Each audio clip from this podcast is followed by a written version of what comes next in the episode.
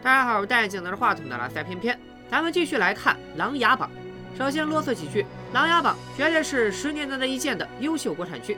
如果看完视频依然觉得不好看，那也只能是偏偏能力有限，解说的不好。碍于视频的时长，原剧中有很多的细节我没有提到，原剧中对人物的刻画和展现也更加精彩，还是推荐大家去看看原剧。上回说到，梅长苏与靖王正式结盟夺嫡，新官上任一连斩断了太子、誉王多个爪牙。户部、吏部、礼部三部皆遭重创。今天咱们继续来看琅琊才子如何搅弄朝堂风云。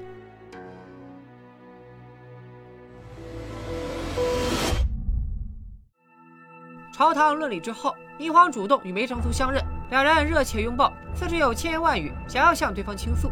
然而夺嫡事业重大，儿女情长须得为了大业让路，情情爱爱只能日后再说。但梅长苏其实也知道，以他的身体状况，他未必等得到那个日后。梅长苏这边，我们且按下不表。京城中暗流涌动，又有新势力在其中作祟。这天，靖王遇上了新上任的户部尚书沈追。他在清理户部旧账时，发现漕运上有东西不对，亲自前来探访。靖王随他前往，发现本应该装着果品的麻袋和箱子，却异常沉重。这其中必有蹊跷。码头上也早就安插了江左盟的人手。据他们调查，这不正船的船里装的都是黑火，也就是未经官方审批走私而来的火药。但今年的黑火却比往年要多上不少。贾总盟调查发现，有一批火药去向不明，而剩下的大部分火药都运进了一家私炮房，用于烟花爆竹制造。而这座私炮房恰恰隶属于太子，是太子趁年关敛财的一处产业。跟这批黑火一同抵京的还有严侯，也就是严玉静的父亲严阙。严阙乃是当朝皇后的亲哥哥，不过他这个国舅爷没有在朝中任职。只当一个富贵闲人，平时爱好清修炼丹，对儿子玉京采取的也是放任自流的态度。此次回京，严侯也没在家里多待，简单收拾之后，又打算回山里修仙。爹，您求仙修道，怎么都好，只是那丹砂实在是吃不得。你懂什么？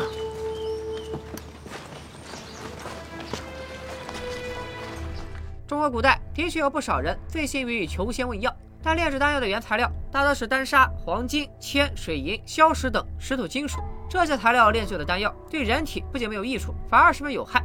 有一种说法是，中国的火药就是在炼丹时无意间发明的。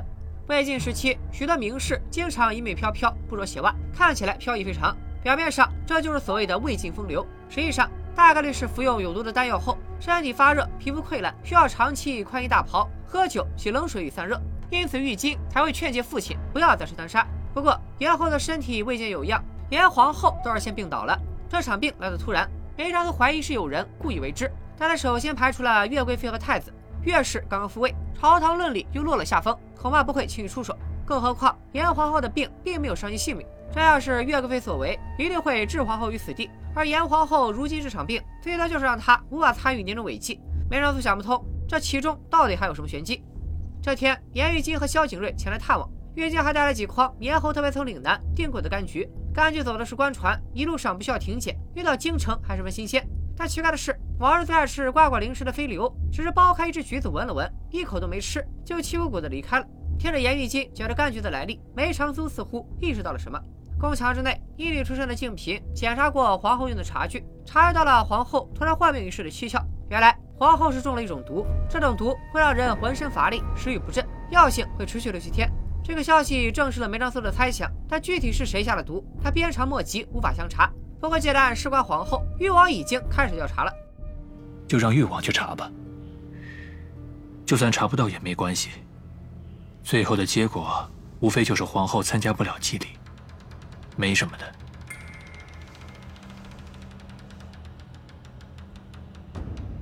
苏先生在想事情的时候，手里也会无意识的搓着什么东西吗？梅长苏这才意识到自己下意识当中让他会做林叔才会做的小动作，让靖王逮了个正着，他急忙补救。许多人都会有这样的习惯吗？是啊，我认识的人中也有一个这样的。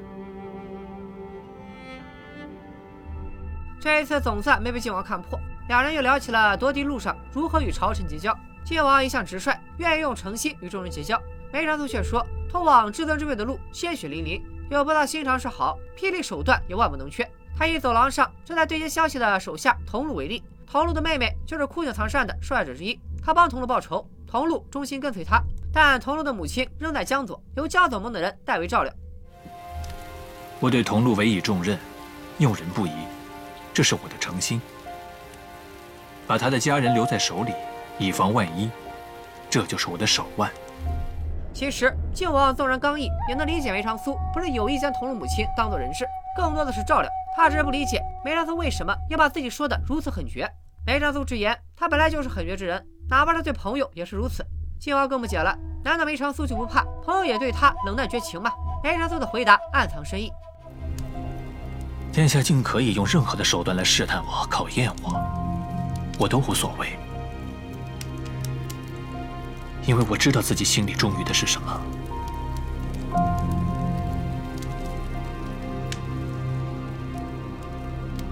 我从来都没有想过要背叛。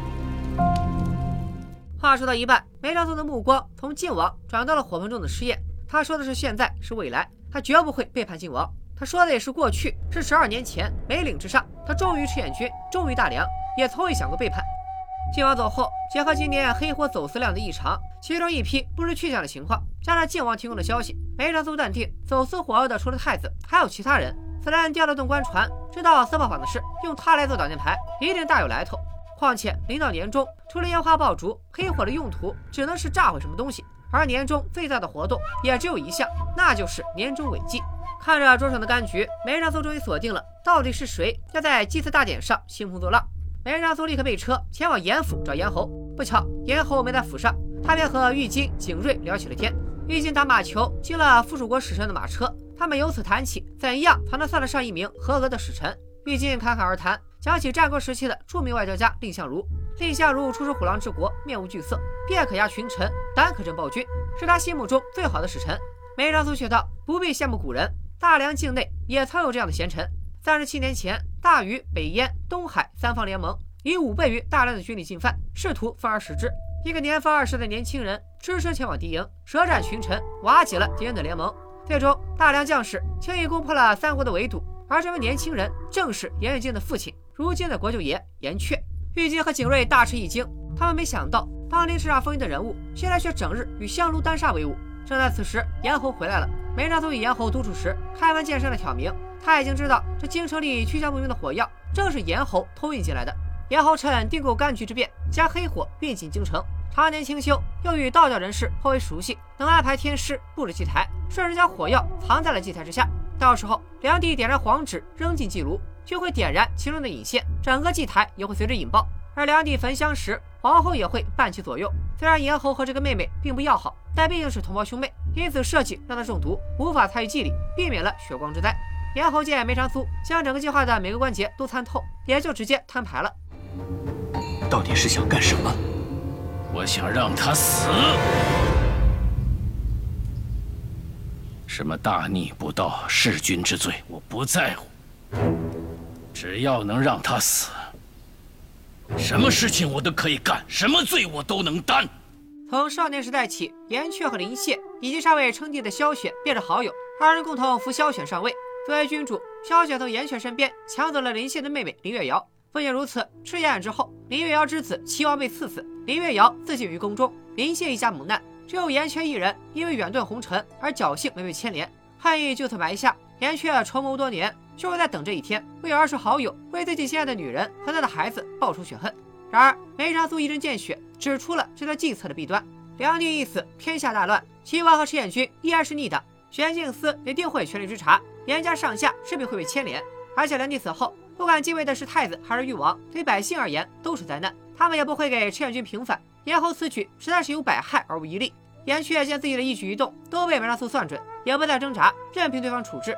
但梅长苏从头到尾都只是想阻止严侯的计划，保全严府上下。至于祭台上的隐信。梅长苏也早已让蒙挚暗中取出，严雀佩服梅长苏的远见和气度，两人就此结交。年终违纪一事告一段落，但在这偌大的京城，准备趁年终作怪的可不止一两个。上回说到，吏部尚书何敬忠的儿子在妓馆杀人，誉王本来想让刑部帮忙放放水，不料梁帝的亲弟弟纪王爷竟是本案的人证，如此一来，刑部也不敢有所动作。眼见儿子小命不保，何敬忠一病不起，不能帮誉王完成年底的各项重要任务。为了让何敬忠振作精神，秦八若想出了一招迷魔换太子。反正刑部都是誉王自己人，何不找一个与何公子七八分像的流浪汉，代他接受死刑？这副心药一到，何敬忠立刻生龙活虎，又能四处走动，帮誉王办事。梅长苏便品出了这其中的猫腻。每年吏部到了年终，就成了誉王的一个钱袋子。在这么短的时间里，他找不到合适的人顶替何敬忠，或许无奈之下，会让刑部在何文兴的身上用了什么办法？能有什么办法？难不成放个假的进去，把真的何文兴给换出来不成？李刚一语成谶，梅长苏当机立断，将消息透露给谢玉，想借太子党之手替他们处理此事。何敬忠一家溺爱独子，把儿子从刑部大牢带出来以后，又回到了府上，这就给了谢玉等人机会。他们带着文彦博抓了何敬忠一个现行，誉王党偷鸡不成蚀把米，没保住吏部，刑部也丢了。梅长苏没费一兵一卒，就卸了誉王的两条胳膊。如此一来，誉王势力大大削弱，更显得太子一党羽翼丰满。梅长苏倒是觉得，太子之所以嚣张，主要还是因为手上有谢玉这张牌，是时候让谢侯爷出局了。除夕之夜，举国欢庆，各家都聚在一起团圆。梁帝宴嫔妃、皇子，还派蒙挚的人马给王公贵族、功臣府上赐菜。梅长苏则在自己府上跟江左盟的弟兄一起过年。严家人丁稀少，遇今儿时，母亲便已离世，只有父子二人祭拜列祖列宗。但祭拜结束。严却难得的提出要跟儿子一起守岁，玉心大喜过望，兴奋的招了酒菜。宁国侯府上倒是热闹非凡，谢周两家聚在一起吃年饭。奇怪的是，谢玉却提议提前散席，家家团圆和睦。派往各众人府上赐菜的人马当中，有一队却遭到了伏击，禁军高手被一剑封喉。定睛再看，带队行刺的正是萧景睿的另一个爹卓鼎峰。原来谢玉提议散席，为的就是让卓鼎峰有机会出门行刺。伴随着这场谋杀，新年终于踏来。年初一一早，一向嬉皮笑脸的玉京神情严肃，匆匆赶往苏宅。一见梅长苏的面，便行大礼叩拜。昨夜守岁，严爵将梅长苏如何挽救严氏一族的事向儿子尽数道出。玉京此行就是来感谢梅长苏的。而宫墙外不远处，禁军也发现了昨夜被刺将士的尸体。梁帝震怒，杖责蒙纳统领，并要求他在三十天内破案。暗中又把破案的任务交给了玄镜司的夏春和夏冬。夏春、夏冬简单勘察以后，排除了劫财、仇杀等杀人动机。最终将原因定在有人故意滋事上。根据死者伤口，他们判断行刺者来自江湖上的其他知名门派，而目前在京中实力最强劲的，当属梅长苏的江左盟。但作案者行事老练，一点证据都没有留下，哪怕是判案高手刑警司，一时也没有方向。事情发展都与谢玉设想的一致。身为一品郡侯的他，已经掌管了巡防营，还想动摇梁帝对蒙挚的信任，再接管蒙挚的禁军，好为以后太子夺要皇位做准备。不过此案只是个引子，还需要后手。才能彻底掀翻蒙挚。谢卓两家关系紧密，卓鼎峰不便再次出手。幸而谢玉早就让卓鼎峰招纳高手入京，想在京城再生事端。梅长苏自然也看透了其中关联。誉王手上没有军方势力，只有手握谢玉大军的太子一党，才能从此事中获利。因此，始作俑者多半就是谢玉。一边是处理眼前蒙挚的麻烦，另一边梅长苏还在谋划如何才能彻底扳倒谢玉。他拜托琅琊阁主令臣亲自前往南楚办一件事，办完之后务必赶在四月十二之前入京。这条线索我们先按下不表，日后自会徐徐展开。只是这蒙大统领的案子，虽然知道了幕后主使必有谢玉，但天泉山庄形势谨慎，卓鼎峰又是琅琊榜上排名第四的高手，京城中无人能通过挑战领教他的剑法，从而找到他出手行刺的证据。就算是玄影司出马，也未必能轻易找到破绽。因此，在梅长苏看来，这个案子最好的解方式就是以无法告破为由，让他沉寂下去。但梅长苏自然不能任由谢玉兴风作浪，你只要好好把伤给我养好。既然他们要动用江湖势力，我就让他们知道，这个江湖到底谁做主。梅长苏派出江左盟的高手甄平，向谢玉刚刚招纳入京的江湖人士一一挑战。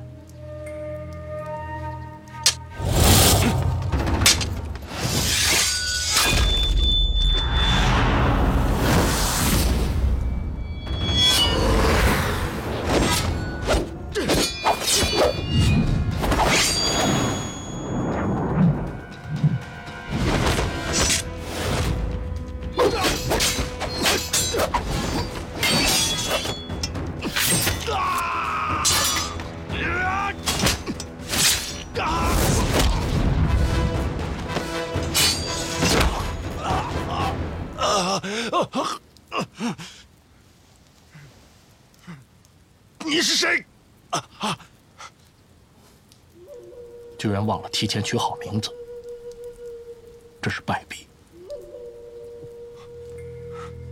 詹平在一天之内把卓鼎峰请来的所有高手打得出了门，谢玉持续瓦解蒙挚的如意算盘算是白打了。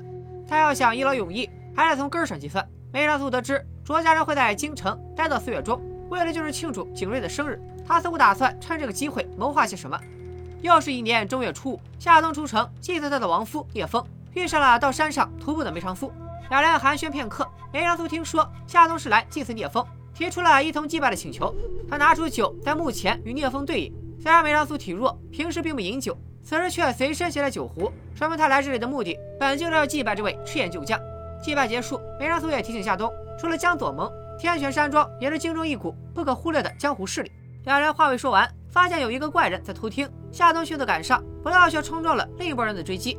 原来京中早就有人举报城外有一个野人，金老府的捕快拿着没办法，请金王派人协助捉拿。谁成想野人没抓到，却跟夏冬撞了个正着。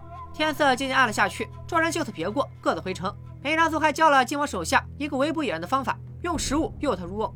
关于野人的小插曲是个伏笔，咱们这里就先按下不表了。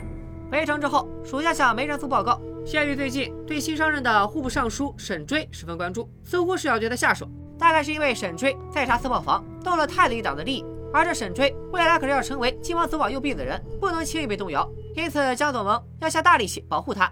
果然，第二日卓清瑶就有所行动。但卓家父子的所作所为早就引起了萧景睿的怀疑，因此一路尾随。果然发现卓清瑶换了一身黑衣，跟踪沈追至偏僻的地方。而沈追之所以会来这样偏僻的地方，也是得到了线报，说这里有地下钱庄。但这一切其实都是谢玉一伙人引他出来的诱饵。一开始有江子梦的人护卫左右，卓清瑶没讨到好处。眼看卓清瑶落了下风，卓鼎峰终于忍不住出手了。见后加入的黑衣人持剑直指沈追，景睿不顾自身安危，以身犯险。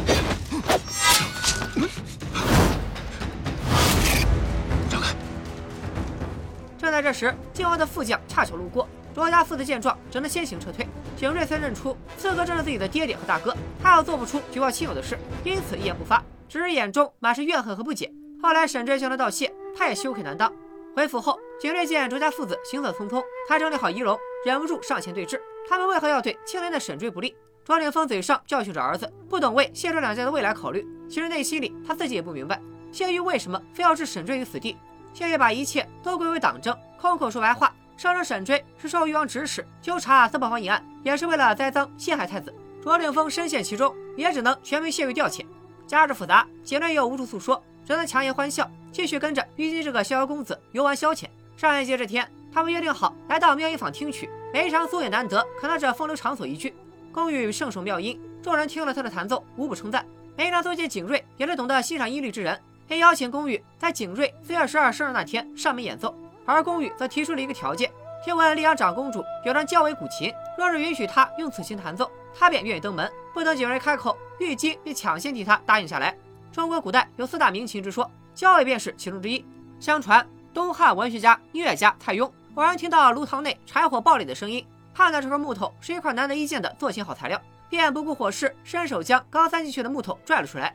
后来这块木头被制成了一张上好的琴，琴色绝妙，盖世无双。因为琴尾被炉火烧焦，故而得名焦尾。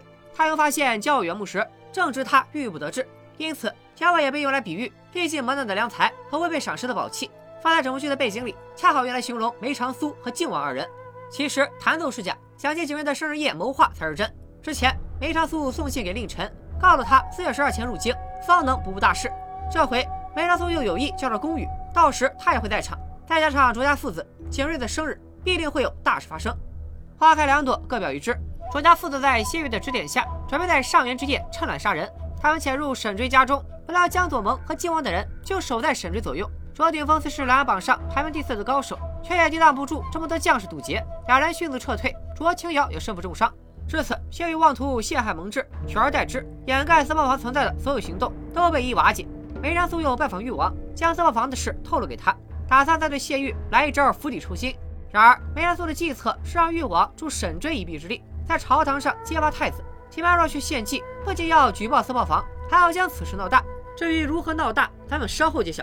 对于谢玉来说，一边是外忧，另一边则是内患。景睿早就看出两位长辈长日里为了党争奔波，卓清瑶重伤后。他更不忍心全家都因此深陷泥沼，于是，一鼓作气找谢玉对峙，却被自己的父亲狠狠斥责。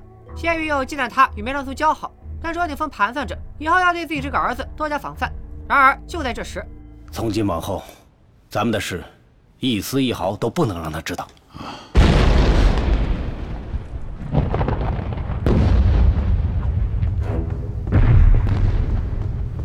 宗主，原来为了让私炮房一事影响力扩大，誉王派人引爆了原本已经准备关停的私炮房，大火烧了整整一条街，死伤者数百。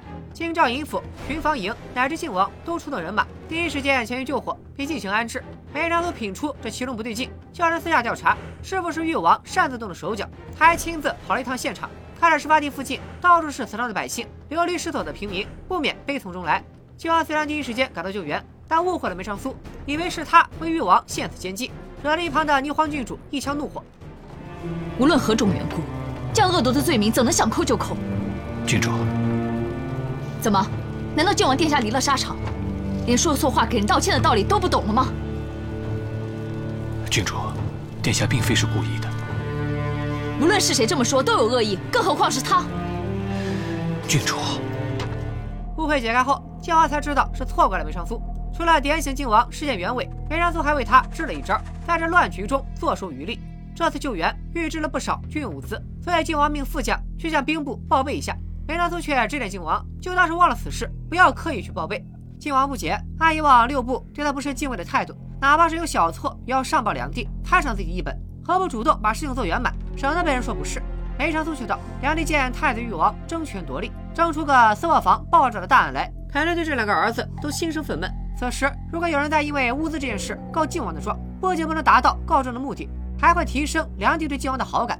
因为相比第一时间驰援赈灾，忘记报备物资这件事实在太小了，梁帝只会认为这是兵部小题大做，故意打压靖王。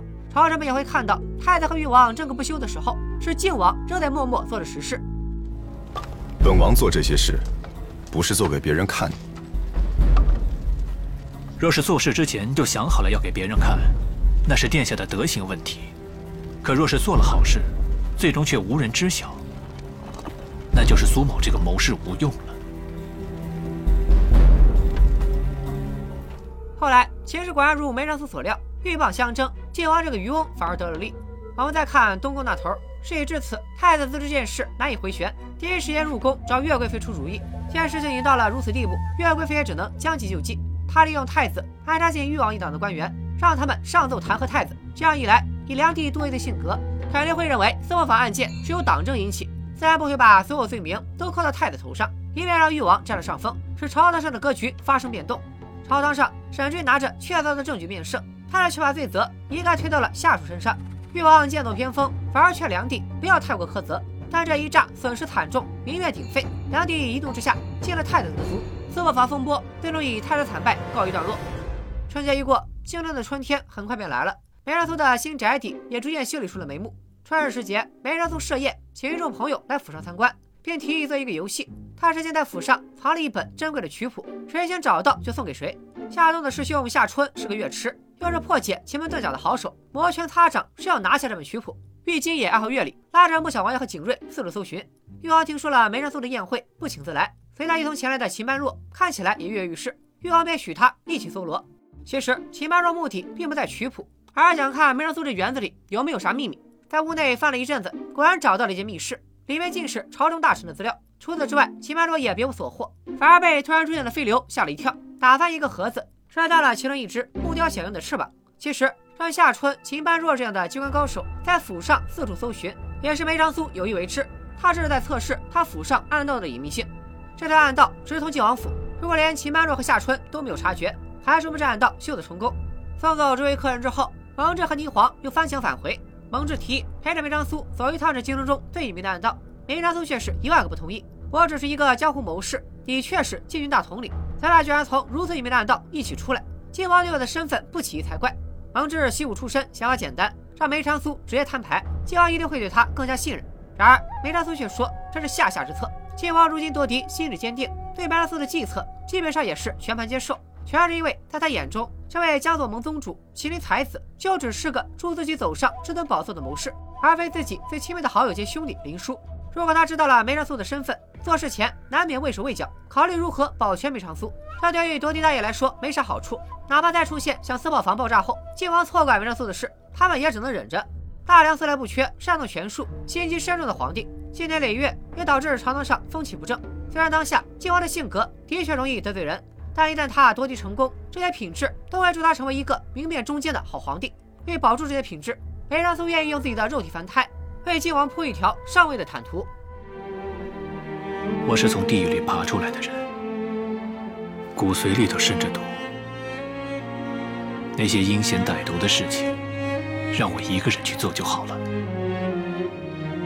我一定要保住景琰身上那份赤子之心。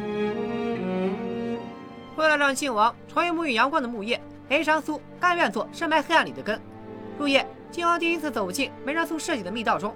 他深夜拜访梅长苏，是因为下月南楚带公主进京求亲，晋兵不愿靖王得了这桃花运，靖王就来找梅长苏讨教破解之法。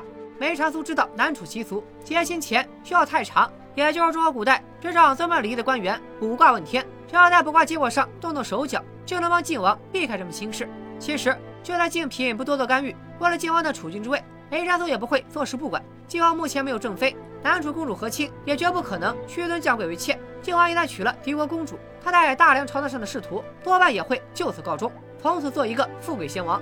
解决了公主求亲的事，在梅长苏的指点下。靖王在梁帝面前提起了刑部换囚一案，案件终审后，刑部与此案勾连的十余名官员纷纷落马，偌大一个刑部乱作一团不说，更是找不出一个主事的人。